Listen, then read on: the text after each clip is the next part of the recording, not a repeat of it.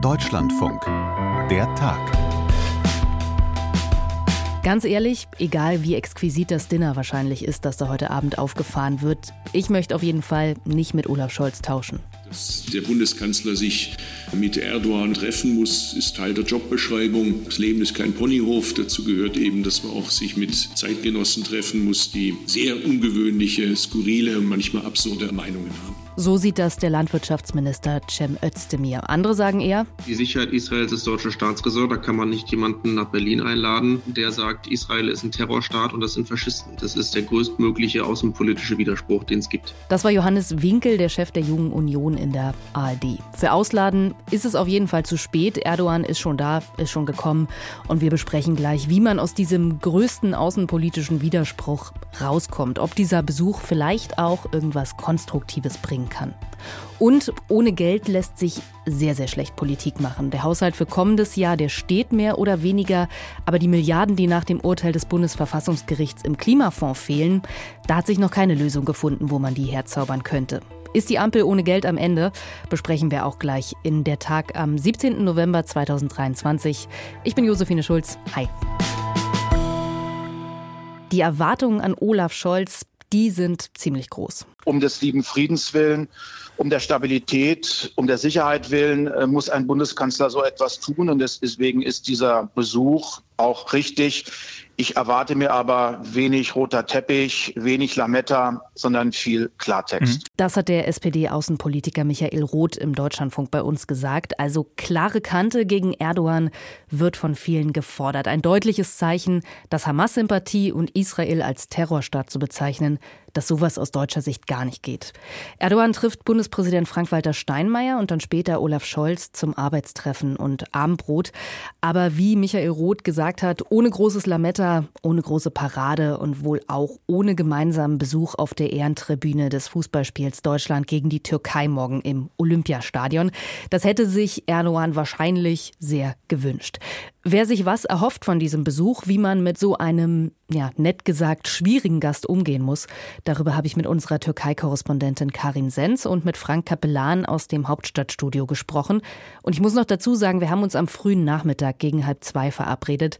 Also wenn ihr diesen Podcast spät heute Abend oder vielleicht sogar morgen früh hört, dann wissen wir vielleicht schon mehr, als wir es jetzt in diesem Gespräch wussten. So, hallo. hallo. Schön, dass das klappt, dass wir uns zu dritt zusammenschalten. Das freut mich sehr.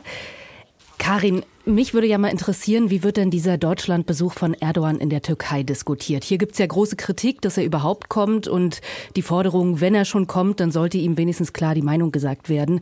Ist die Debatte in der Türkei sozusagen genau spiegelverkehrt?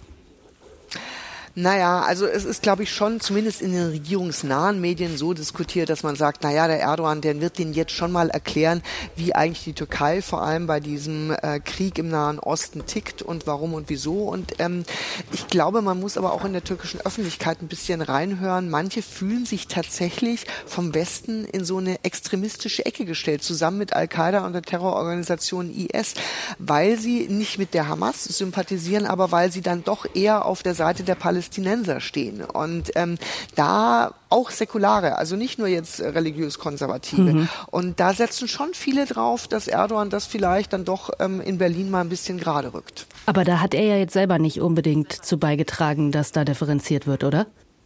Ja, aber anscheinend äh, färbt das ja irgendwie auf die ganze Gesellschaft hier ab und auf jeden. Man, wir haben natürlich diese Bilder gesehen, auch von Demonstrationen in der Türkei von islamistischen Gruppen, die zu Pro-Hamas-Demonstrationen aufgerufen haben. Aber ich sag mal, die Bevölkerung, und das ist eigentlich schon sehr spannend zu beobachten in der Türkei, eben nicht nur die Erdogan-Anhänger und diese islamistischen Gruppen, sondern auch die ähm, Linken, oppositionellen, säkularen, fühlen sich eigentlich den Palästinensern näher. Aber das heißt nicht, dass sie nicht die Hamas äh, als Terrororganisation bezeichnen. Hm. Frank, wie nimmst du die Debatte in Deutschland wahr? Ich habe jetzt sehr viel Kritik daran vernommen, dass dieser Besuch überhaupt stattfindet. Ist das so der Haupttenor oder sagen die meisten dann doch, ja mein Gott, man muss halt auch mit problematischen Autokraten sprechen?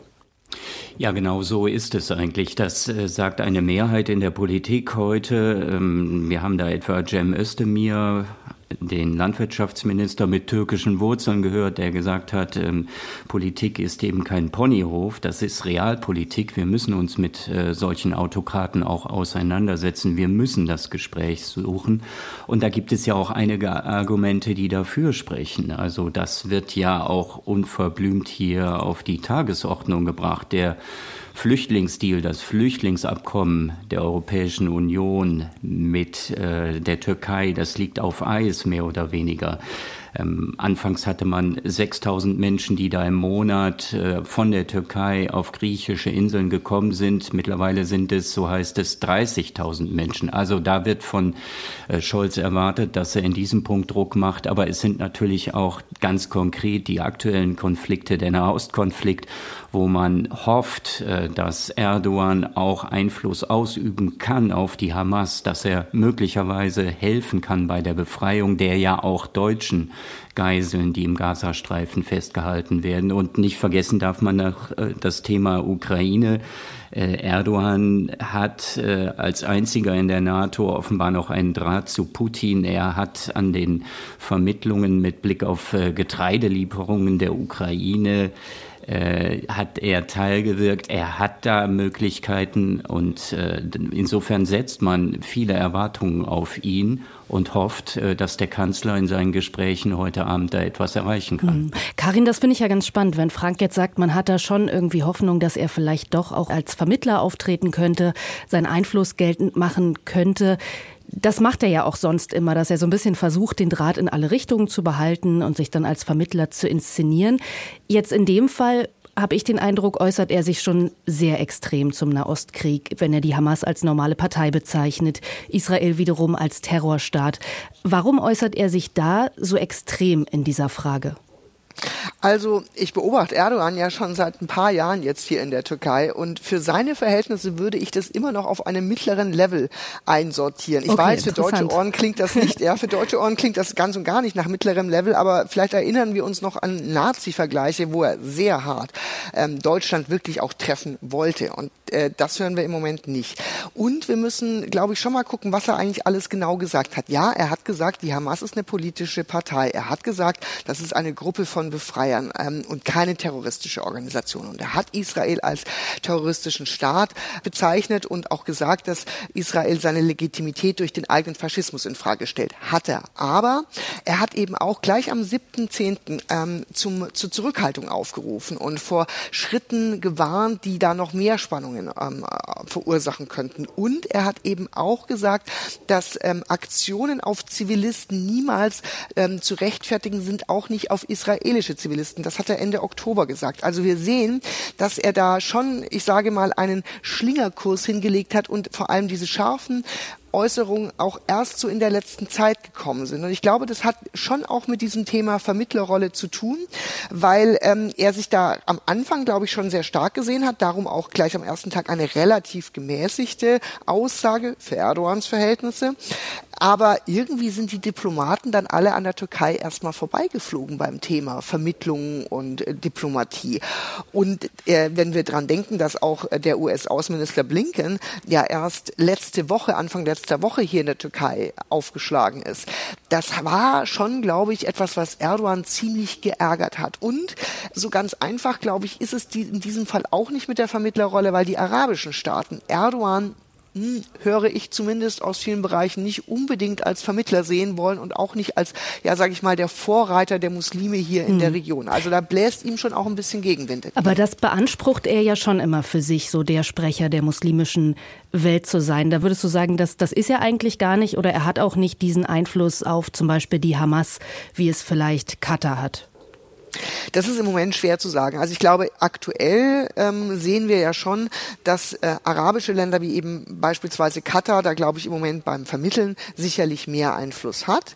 Ähm, inwieweit sich Erdogan jetzt sozusagen da schon komplett rausgezogen hat oder aber, und ähm, das traue ich ihm eben auch zu, in einer Art Lauerstellung. Denn Erdogan ist einer, der einfach ein sehr gutes Gespür dafür hat, wann seine Zeit ist und wann er eine Situation für sich nützen kann. Und offensichtlich ist diese Situation im Moment Moment nicht gegeben.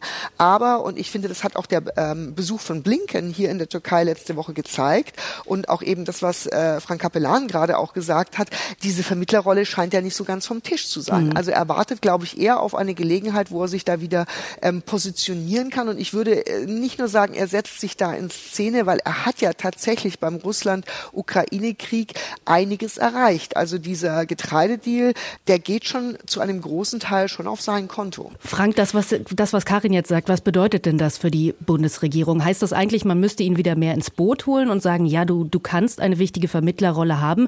Weil auf der anderen Seite hört man ja jetzt eher die Forderung, Olaf Scholz muss da richtig Tacheles reden und muss Erdogan klar die roten Linien aufzeigen. Also das muss er sicherlich tun. Das hat er ja auch angekündigt, dass er das machen wird, der Bundeskanzler. Er hat äh, betont in dieser Woche noch, Israel ist eine Demokratie. Israel hält sich an Menschenrechte und auch ans Völkerrecht. Das hat er wörtlich gesagt. Und alles, was Erdogan Israel da äh, an den Kopf wirft, das ist aus seiner Sicht völlig absurd. Also diese klare Ansage hat er gemacht, die muss er machen. Aber natürlich wird er irgendwie auch versuchen, eben Erdogan wieder zu zurückzubringen in diese Vermittlerrolle. Ob er die international in der arabischen Welt noch wird einnehmen können, äh, das bezweifle ich durchaus. Ich glaube, diesen Platz, äh, Karin Senz hat es gerade gesagt, diesen Platz hat Katar mittlerweile viel mehr eingenommen. Aber trotzdem, wie ich eingangs meinte, man braucht eben Erdogan an vielen Stellen. Der NATO-Beitritt Schwedens beispielsweise, der wird immer noch verzögert von Erdogan. Man hoffte ja, den in trockenen Tüchern zu haben. Aber all das sind ja Punkte, wo man nicht äh, auf äh, grundsätzlichen Konfrontationskurs gehen kann. Da muss man ihn einbinden. Da wird man versuchen, heute Abend im Kanzleramt bei diesem Arbeitsessen etwas zu erreichen. Arbeitsessen betone ich jetzt mal, äh, weil immer wieder die Rede ist von einem Staatsbesuch. Da versucht man so ein wenig in, auf Berliner Seite die Etikette zu halten. 2018 war er hier mit militärischen Ehren, ist er empfangen worden, mit seiner Frau gekommen und jetzt äh, hat ihn der Bundeskanzler und nicht der Bundespräsident, obgleich er nachher auch zum Bundespräsidenten ins Bellevue fahren wird, aber der Bundeskanzler hat ihn äh, eingeladen zu diesem Arbeitsbesuch. Also da versucht man das so ein bisschen tiefer zu hängen, weil man natürlich weiß, äh, gerade in der jetzigen Situation mit den antisemitischen Hasstiraden von Erdogan muss man dann mit einem solchen Staatsgast äh, doch sehr vorsichtig umgehen. Das ja wahrscheinlich auch, oder die Sorge habe ich zumindest im Vorfeld vernommen, dass er vielleicht die türkische muslimische Community hier in Deutschland irgendwie nochmal anstacheln könnte. Karin, hast du eine Idee? Ist das auch ein Ziel, was er mit dieser Reise verbindet? Nicht nur Bilder, Signale in seine Region, in die Türkei zu senden, sondern auch mit Blick auf die deutsche türkische Community? Also ich war letzte Woche in Ankara und habe äh, unter anderem mit dem Vizepräsidenten Yilmaz gesprochen und auch mit dem stellvertretenden Außenminister. Und die haben eigentlich beide gesagt, dass Erdogan, äh, ich sag's mal salopp, im Moment nicht auf Krawall gebürstet ist. Ähm, also dass er schon auch offensichtlich versucht, da einen guten Dialog hinzubekommen. Und Yilmaz meinte, man hofft auch auf bessere Beziehungen mit Deutschland in der Türkei. Und ich habe auch von ähm, Diplomatenkreisen gehört, dass tatsächlich sich das Verhältnis Verhältnis Deutschland-Türkei nach der Wahl etwas gebessert habe und dass sich Erdogan und Scholz auch durchaus äh, respektieren würden. Ich sage es jetzt alles sehr vorsichtig, weil wir da nicht von einem zu hohen Level ausgehen dürfen.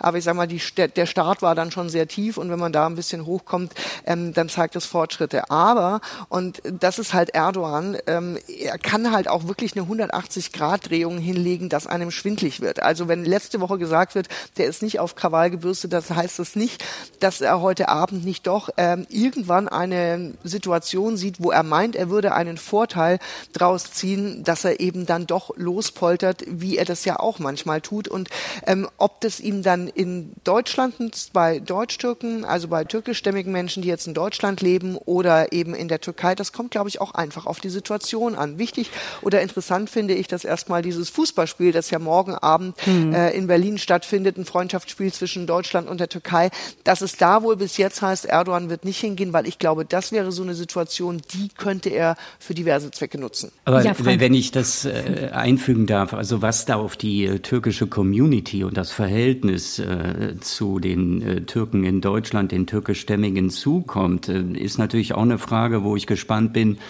und ob wir das erfahren werden, ob der Kanzler das ansprechen wird, also das Verhältnis zur DITIB, zu diesem türkischen Dachverband.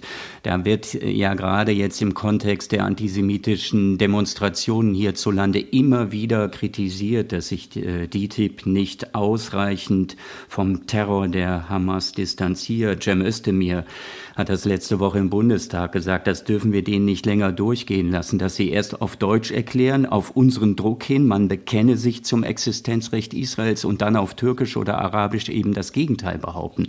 Und da muss man einfach sehen, 70 Prozent der Muslime in Deutschland werden von DITIB vertreten. Die türkische Religionsbehörde steuert DITIB mit Geld, mit Indoktrinierung, würde ich sagen. Mehr als 2000 Imame haben wir in Deutschland und knapp 1000 davon sind von DITIB, von der türkischen Religionsbehörde entsandt und bezahlt und die kommen dann für fünf Jahre nach Deutschland, gehen dann wieder zurück. Und dass die auch Hass und Antisemitismus verbreiten, das muss man zumindest vermuten. Experten sagen uns, das ist so. Und da haben wir viel zu lange die Augen zugemacht. Und das ist eine Diskussion, die ja auch ganz aktuell eben auch gerade den äh, Kanzler beschäftigt. Also äh, die Forderungen sind ja nicht neu, dass man sagt, diese Imame müssten in Deutschland ausgebildet mhm. werden. Und äh, auch das ist ein Thema, was möglicherweise heute auf den Tisch kommt, kommen sollte. Ja, danach wollte ich euch gerne beide noch mal kurz fragen nach dem Flüchtlingsdeal, weil ihr den beide schon angesprochen habt. Wie seht ihr da aktuell gerade die Situation und die Position von beiden Seiten? Naja, die Erwartungshaltung in Berlin ist natürlich groß. Äh, Migration, Begrenzung der Zuwanderung ist das große innenpolitische Thema hier, auch angesichts äh, der AfD, die da weiter von der anhaltenden Debatte hierzulande profitiert. Und ähm, das wurde dem Kanzler jetzt von Unionsseite auch immer wieder erklärt, dass er da was tun müsse, dass eben dieser Flüchtlingsdeal, ich sage es jetzt mal ganz bewusst so, dass der eben von Erdogan nicht mehr eingehalten wird, dass da ja sehr viel Geld, wie viel waren es, sechs Milliarden Euro, dann auch auf den Tisch gelegt worden sind, äh, mit dem man sich gewissermaßen ja von europäischer Seite die Begrenzung der Zuwanderung äh, erkauft hat. Und da wird äh, von Erdogan erwartet, dass er sich dem weiter verpflichtet fühlt oder dass man diesen, äh, dieses Abkommen wieder erneuert, ausweitet, um auf diesem Wege eben auch zu verhindern, dass äh, Flüchtlinge insbesondere aus Syrien direkt in die Europäische Union kommen. Ähm, ja, also ich glaube, die Türkei lehnt sich an der Stelle etwas zurück. Die kann sich nämlich wirklich schwer vorstellen, dass man diesen Flüchtlingsdeal tatsächlich auslaufen lässt und keine Gelder mehr fließen sollen, wo man das doch eigentlich als, sage ich mal, das Pilotprojekt für andere Länder gerne auch im Moment innerhalb der EU verkauft. Und von dem her ist man da verhältnismäßig entspannt, dass da auch weiter Geld fließen wird. Wobei ähm, ich muss Frank Capellan an der Stelle so ein bisschen widersprechen. Das klingt nach sehr viel Geld, aber wenn wir wissen, dass vier Millionen Flüchtlinge hier schon seit Jahren Jahren damit versorgt werden. Und wenn man das mal runterbricht, ich muss zugeben, die Zahlen habe ich nicht im Kopf, aber wir haben es mal gemacht, das war pro Flüchtling nicht wirklich so wahnsinnig viel. Und vor allem, wenn wir wissen, dass das Erdogan auch ähm, ziemlich innenpolitisch unter Druck gesetzt hat und nach wie vor unter Druck setzt. Ich würde sagen, das war ein Hauptgrund, warum die Metropole Istanbul bei der Kommunalwahl 2019 an die Opposition gegangen ist. Ähm, dann ähm, sagt Erdogan, dann zahlt ihr eben nicht mehr, aber dann nehmt ihr die Flüchtlinge. Ähm, das hören wir auch von vielen Türken. Also behaltet euer Geld, nehmt ihr die hm. Flüchtlinge. Und das ist sicherlich ein, ein Punkt. Und, und ähm, was eben auch dazu kommt, ist, dass auch die Türkei argumentiert eben, dass Europa, dass die Entschuldigung, dass die EU eben ihren Teil dieses Abkommens, das, das Visa-Probleme habe ich, hab ich gerade eben schon erwähnt, aber auch beispielsweise die Erweiterung der Zollunion da eben nicht erfüllt. Klar, da sind Punkte dran gekoppelt, das muss man sagen, aber wir erleben ja bei solchen Diskussionen immer wieder, dass man das eine dann doch gerne auf der anderen Seite wieder ein bisschen ausblendet. Hm. Karin, Frank, ich danke euch sehr für eure Zeit. Auch spannend immer die unterschiedlichen Perspektiven aus Deutschland und aus der Türkei da zu hören, finde ich. Vielen Dank euch. Der Spiegel hat eine sehr interessante Bezeichnung oder Metapher für die Ampel gefunden. Ein Kniekranker mit Arthrose. Und sagt, nach diesem Urteil des Bundesverfassungsgerichts vom Mittwoch gegen den Klima- und Transformationsfonds fehle der Ampel im Grunde die gemeinsame Geschäftsgrundlage. Also ohne Geld hält die nichts mehr zusammen. Aber weil niemand Neuwahlen will, schleppt man sich jetzt mit Schmerzen irgendwie weiter so dahin. So die Analyse im Spiegel.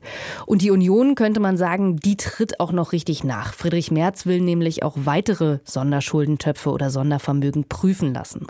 Kurzer Einschub, wer sich jetzt fragt, was für ein Klimafonds, was für ein Verfassungsgerichtsurteil, worum geht's hier? Das haben wir alles in der Folge am Mittwoch ausführlich besprochen.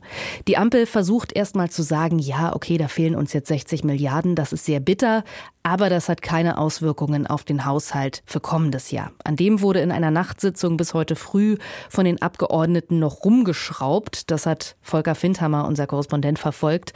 Und mit ihm habe ich über dieses ganze Finanzchaos und wie die Ampel jetzt ihre Milliardenlöcher stopfen will, vorhin gesprochen. Hallo Josephine, ich grüße dich. Jetzt hat sich ja vielleicht nach dem Urteil diese Woche der erste Schock bei der Ampel schon mal so ein bisschen gelegt und man konnte darüber nachdenken, was bedeutet das jetzt eigentlich.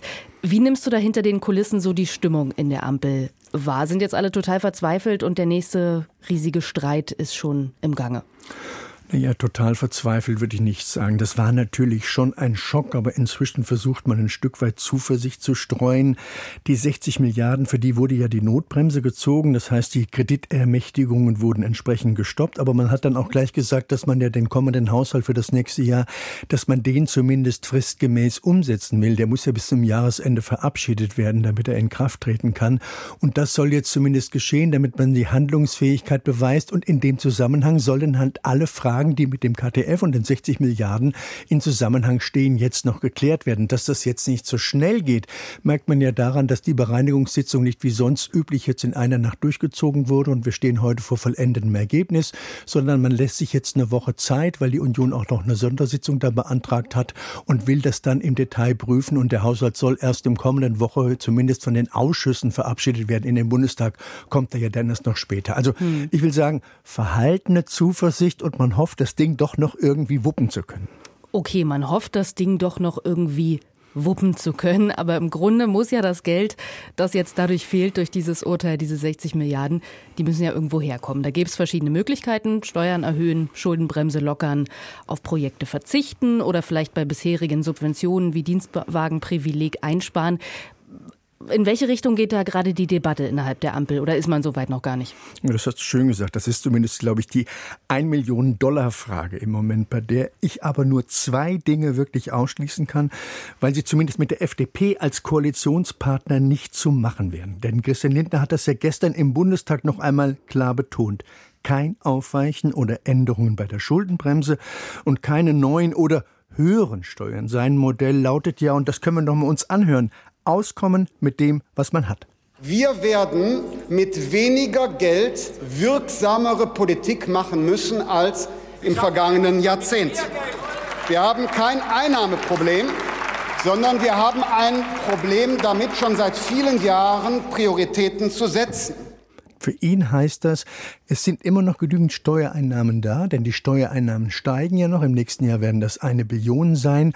Und man müsse jetzt lernen, mit diesem Geld zurechtzukommen. Aber was das dann heißt, wo man kürzen will, welche Subventionstatbestände man beispielsweise streichen will, dazu gibt's jetzt auch noch keine Auskunft. Insofern ist es eine Debatte, die hat jetzt wirklich gerade erst begonnen. Heute gaben sich die Koalitionspartner, die ja über den Haushaltsberatungen waren, alle noch ziemlich zahm. Aber wie das am Ende ausgehen wird, das wissen wir nicht. Wir haben jetzt den Grünen Parteitag. Da wird es ja auch Diskussionen geben. Also der politische Streit in der Koalition mhm. darüber, wo man rangeht, fängt tatsächlich jetzt erst an. Okay, ja, weil die Grünen, die sind ja jetzt auch im Grunde wieder richtig angemeiert. Aber du hast schon den Haushalt, den regulären Haushalt für 2024 fürs kommende Jahr angesprochen. Da wurde jetzt wieder bis in die Morgenstunden von den Abgeordneten dran gefeilt und das Ganze offenbar festgezurrt. Aber wie du auch gesagt hast, die Ampel sagt, der Haushalt fürs kommende Jahr und das fehlende Geld im Klimafonds, das sind zwei völlig unterschiedliche Paar Schuhe. Das hat nichts miteinander zu tun. Ich muss ganz ehrlich sagen, das verstehe ich nicht. Also wenn absehbar sehr viel Geld fehlt, dann wäre es doch logisch zu sagen, wir denken jetzt noch mal ganz neu für kommendes Jahr über Ausgaben und Einnahmen nach. Oder habe ich da jetzt einen Denkfehler? Nein, du hast jetzt keinen wirklichen Denkfehler, aber man muss das schon trennen, denn das jetzt im ersten ersten Teil dieser Bereinigungssitzung verabredet wurde, das sind ja die Einzelpläne, die jetzt nicht in unmittelbarem Zusammenhang mit diesen umstrittenen Nebenhaushalten stehen. Also die Entscheidung darüber, wo noch, äh, wird ja noch ausgeklammert und die soll ja auch erst in der kommenden Woche getroffen, getroffen werden. Ich habe schon erwähnt, da gibt es noch eine Expertenanhörung am kommenden Dienstag. Das hat ja die Union beantragt, wo dann die Fragen von diesem Urteil auch nochmal aufgenommen und die verfassungsrelevanten Fragen geprüft werden sollen. Und gleichzeitig wird auch noch geprüft werden müssen, was dann aus dem Wirtschaftsplan des KTF jetzt unbedingt umgesetzt werden muss und kann und damit auch finanziert werden muss. Und dann muss man die Schlussrechnung aufmachen und muss schauen, wo und wie das an anderer Stelle kompensiert werden kann. Aber das, was jetzt beschlossen wurde, waren tatsächlich nur so die Einzelpläne im Bundeshaushalt, wo man sicher äh, sein kann, die können auch so mhm. umgesetzt werden. Die Parlamentarier haben ja jetzt in den Haushaltssitzungen doch noch mal ganz schön rumgeschraubt an dem Vorschlag der Bundesregierung für den kommenden Haushalt. Kannst du mal sagen, was so die größten Änderungen sind, die sie vorgenommen haben? Offenbar wurden ja dann viele Einsparideen doch nicht so mitgemacht.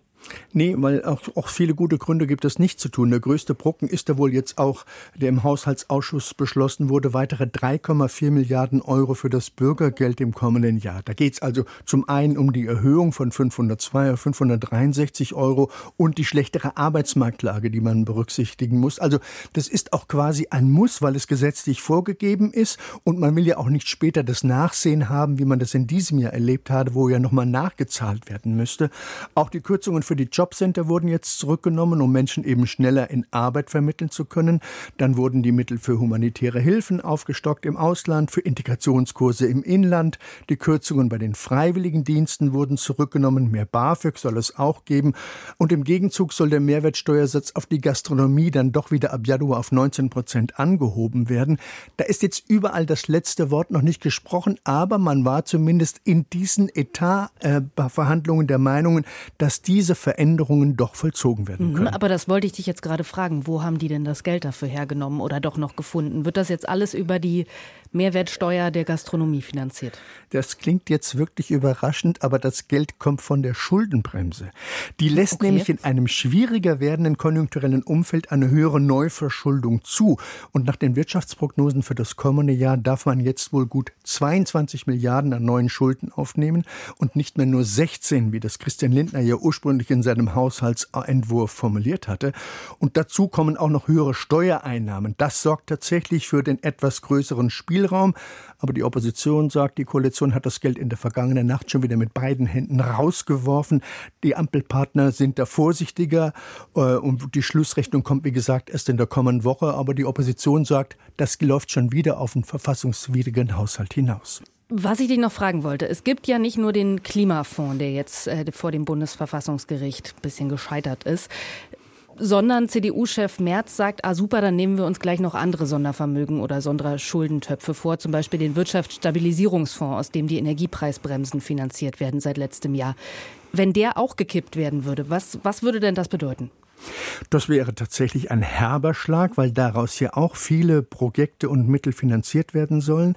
Friedrich Merz hat ja jetzt erstmal ein Gutachten beauftragt und wenn das zu dem Ergebnis kommen sollte, dass auch dieser Fonds gegen die Grundsätze des Urteils verstoßen würde, also gegen die Jährigkeit, gegen die Bezugnahme auf die tatsächlich vorhandene Notlage, dann will er auch dadurch, äh, davor vor das Verfassungsgericht ziehen. Hören wir noch mal kurz rein, wie er das gestern Abend im ZDF erklärt hat. Ich rechne damit, dass ich Ende nächster Woche, spätestens Anfang übernächster Woche, ein erstes Ergebnis habe. Und auf dieser Grundlage werde ich dann die Entscheidung treffen, ob wir auch gegen den WSF nach Karlsruhe gehen. Also die Union legt hier als Oppositionspartei tatsächlich eine große Entschlossenheit an den Tag. Und die Ampelkoalitionäre, die werfen jetzt der Union vor, dass aus diesem Urteil sie versucht, politisches Kapital zu schlagen. Also ich verstehe schon, dass die Union sich jetzt freut, dass sie die Ampel bloßgestellt hat mit diesem Urteil. Aber auf der anderen Seite, viele solcher Sondervermögen oder Schattenhaushalte, die wurden ja, glaube ich, auch noch unter CDU-Regierung eingeführt. Ne? Und auch die Bundesländer, wo die CDU mitregiert, da gibt es ja überall diese Sonderschuldentöpfe oder auch das Sondervermögen für die Bundeswehr ist ja im Grunde was ähnliches. Was bezweckt die Union jetzt damit, dieses Instrument per se über Klagen kaputt zu machen? Das erschließt sich mir irgendwie nicht. Eine Sache will ich da gleich rausnehmen, das ist das Sondervermögen für die Bundeswehr, denn das okay. wurde mit der Mehrheit auch der Union im Bundestag verabschiedet. Das ist ein eigenständiger, selbstständiger Faktor und hat mit den anderen äh, Schuldenwerten nichts zu tun. Also das läuft wirklich gesondert mhm. nebenher. Okay, danke für die Klarstellung. Das, das andere ist tatsächlich eine spannende Frage, bei der man ein Stück weit auch das Gefühl hat, Friedrich Merz und die Union überblicken noch nicht, was sie damit ins Rollen gebracht haben, weil das nämlich möglicherweise auf vielen Ebenen die Handlungsfähigkeit von Bund und Ländern drastisch einschränken könnte. Der FDP-Haushaltsexperte Otto Fricke, der hat das heute hier in der Bundespressekonferenz so formuliert. Der Haushälter in mir sagt, ja, die Schuldenbremse wird verstärkt. Aber ich sage Ihnen auch ganz klar, man muss immer sehen, was sind denn jetzt die Konsequenzen. Und da sehe ich halt jetzt auch, dass es viele gibt, die sagen, das ist jetzt aber eine so harte Schuldenbremse, das klappt ja gar nicht dass das Land Schleswig-Holstein gestern erklärt, sie müssen einen Nothaushalt machen, aber nicht weiß, mit welcher Begründung es das machen soll, zeigt, wie schwierig dieses Urteil für die Länder ist. Und da bin ich sehr gespannt auf die nächsten Gespräche der CDU-Ministerpräsidenten mit Friedrich Merz nach dem Motto, was hast du uns denn da für ein trojanisches Pferd nach Hause gebracht? Und das finde ich tatsächlich eine ganz spannende Aussage. Das offenbart doch ein Stück weit, dass das Urteil weitreichender ist, als sich manch einer gedacht ist. Und das wird eine Frage sein, die Bund und Länder noch wirklich länger beschäftigen wird Ausgang ungewiss, würde ich im Moment sogar sagen. Volker, vielen Dank dir und ich würde dir noch die Gelegenheit geben, zum Schluss einmal kurz Werbung zu machen, weil ich glaube, ihr habt auch einen Politik-Podcast dazu aufgezeichnet, oder? Ja, weil die Frage beschäftigt uns ja wirklich ungemein, auch alle selbst. Und wir haben uns heute Morgen zu dritt zusammengesetzt und Politik-Podcast lange über dieses Thema gesprochen. Und ich kann aber leider auch nur sagen, wir haben auch keine ausreichende Antwort darauf, sondern viele Fragen bleiben auch für uns noch offen. Okay, ich werde ihn trotzdem hören und er geht wahrscheinlich heute irgendwann online, ne? Das ist der Fall. Alles klar. Danke dir. Gerne. Die Empfehlung für den Politik-Podcast sind wir schon losgeworden, deshalb mache ich es jetzt kurz an der Stelle.